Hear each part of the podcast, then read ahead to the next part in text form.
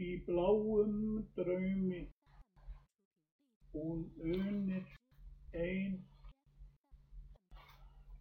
með ærslum leikur á strengi og flúðir og glettin 纽约，沉默的大多数和命定策略的航空传教士。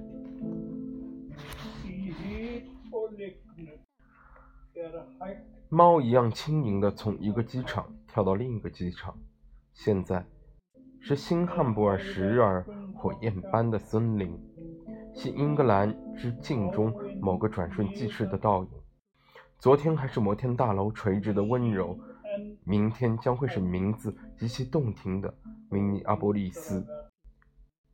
一长串轻飘飘的元音的连连读，半希腊语，半印第安下言语，令人想起一种放射性的几何图样。在冰川的边缘，在有人烟的世界的尽头，谈论着大众的沉默和历史的终结。看一眼浩瀚闪烁的湖水，一阵强风掠过湖面，向东吹去，那里夜幕正在降临。飞机像风一样安静，在宾馆的玻璃窗后飞过，而后一批广告开始慢慢在城市上空转动起来。多么神奇的地方！美国，周围是小阳春，它的温暖预示着雪即将降下。然而，那十万个湖泊在哪里？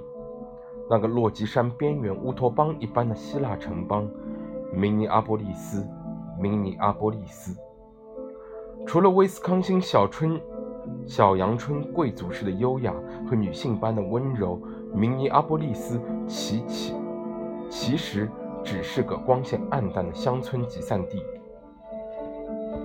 只能在其地窖和猎场之中等待自己引以为豪的冬天和寒冷。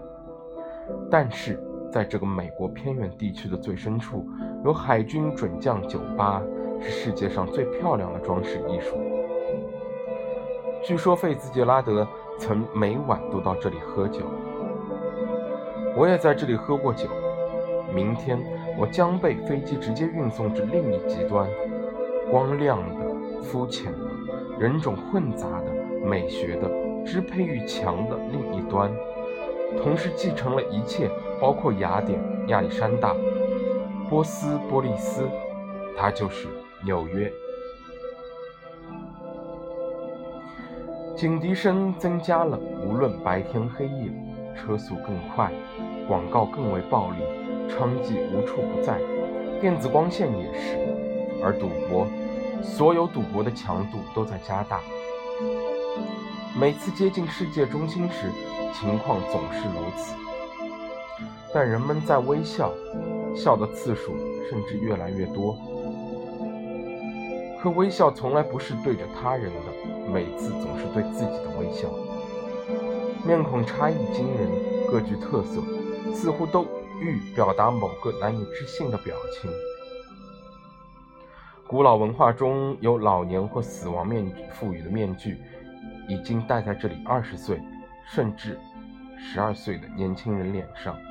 和这座城市一样，别的城市在很多个世纪中逐渐获得的美丽，这个城市在五十年内就已经实现了。一缕缕烟，仿佛沐浴中的女孩在拧她们的头发。非洲式发型或前拉斐尔派发型，平淡无奇，多种族的。法老之城，到处都是方尖碑或针状物。中央公园周围的建筑像飞拱，巨大的公园因此看起来像个空中花园。这里飘着的不是朵朵白云，而是大脑。云朵漂浮在城市上空，像被风吹动的大脑半球，而人的头颅布满卷云。云从他们的眼睛飘出，仿佛海绵似的水蒸气。从被热雨打得噼啪作响的大地上升起，在天空中是云朵的性的孤独，在地球上是人的语言的孤独。在这里，大街上独自思考、独自歌唱、独自吃饭、独自说话的人的数量难以置信，可是他们并没有彼此叠加起来，恰恰相反，他们彼此扣除。而他们之间的相似性是不确定的。然有一种独一无二的孤独，大庭广众下准备一餐饭的人的孤独，在一堵墙边，或在他的汽车引擎罩上，或沿着一个栅栏独自一人。在这里，到处可见这种场面，这是世界上最悲伤的场景。到处可见这种悲伤。比贫穷更悲伤，比乞丐更悲伤的是那个当众独自吃饭的人。没什么比这更与人或野兽的法则相抵触，因为动物总是以彼此分享或争夺食物为荣。那个独自进食的人已经死了，但独自喝酒的人却不是，为什么呢？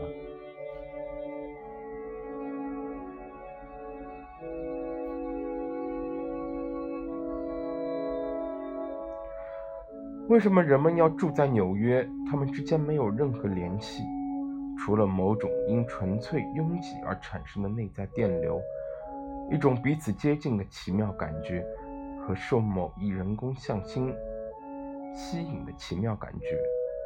这是它成为某个自我吸引的宇宙的原因。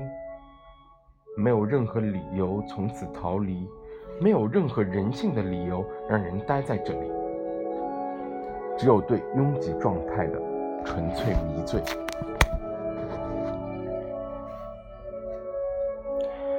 纽约黑人女性和波多黎各女人的魅力，除了各种族混杂聚居产生的性刺激之外，不得不说，黑色这一暗肤色种族的色素就像一种自然的妆容，受人工妆容映衬，成为了美的组成要素。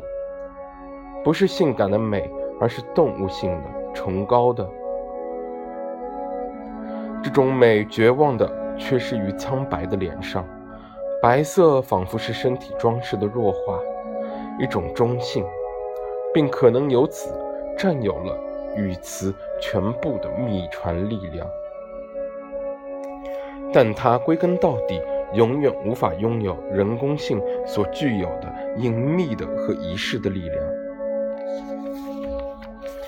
在纽约有这种双重的奇迹：每幢伟大的建筑都统治着，或一度曾统治这座城市；每个民族都统治着，或一度曾统治这个城市，以其特有的方式。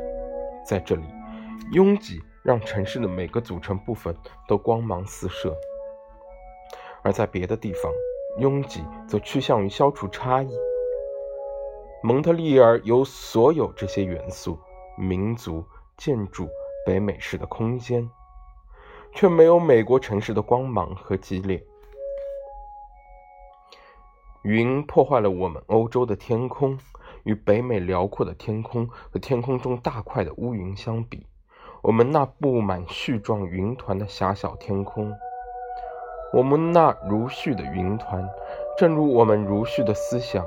从来就不开阔，在巴黎，天空从来不会起飞，它不会翱翔，它嵌在病态的建筑的背景中，建筑物在彼此间投下阴影，仿佛是一小片私有财产，而没有成为反射彼此令人目眩的镜子。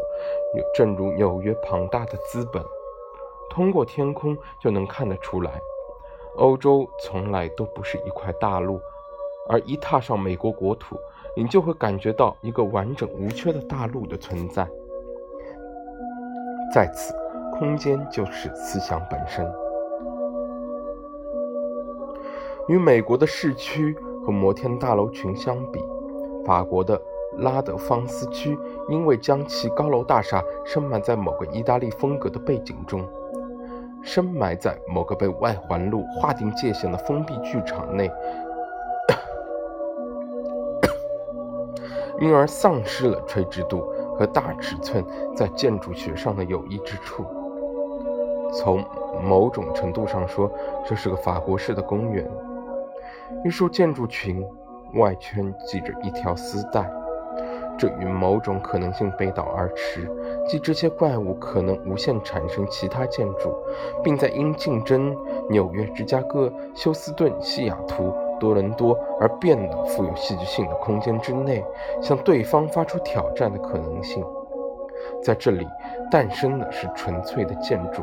逃脱建筑师控制的建筑，它从根本上明确否定了城市及其用途，否定了集体和个人利益，固守他自己的疯狂。除了文艺复兴时期的城市的骄傲之外，没有任何对等之物。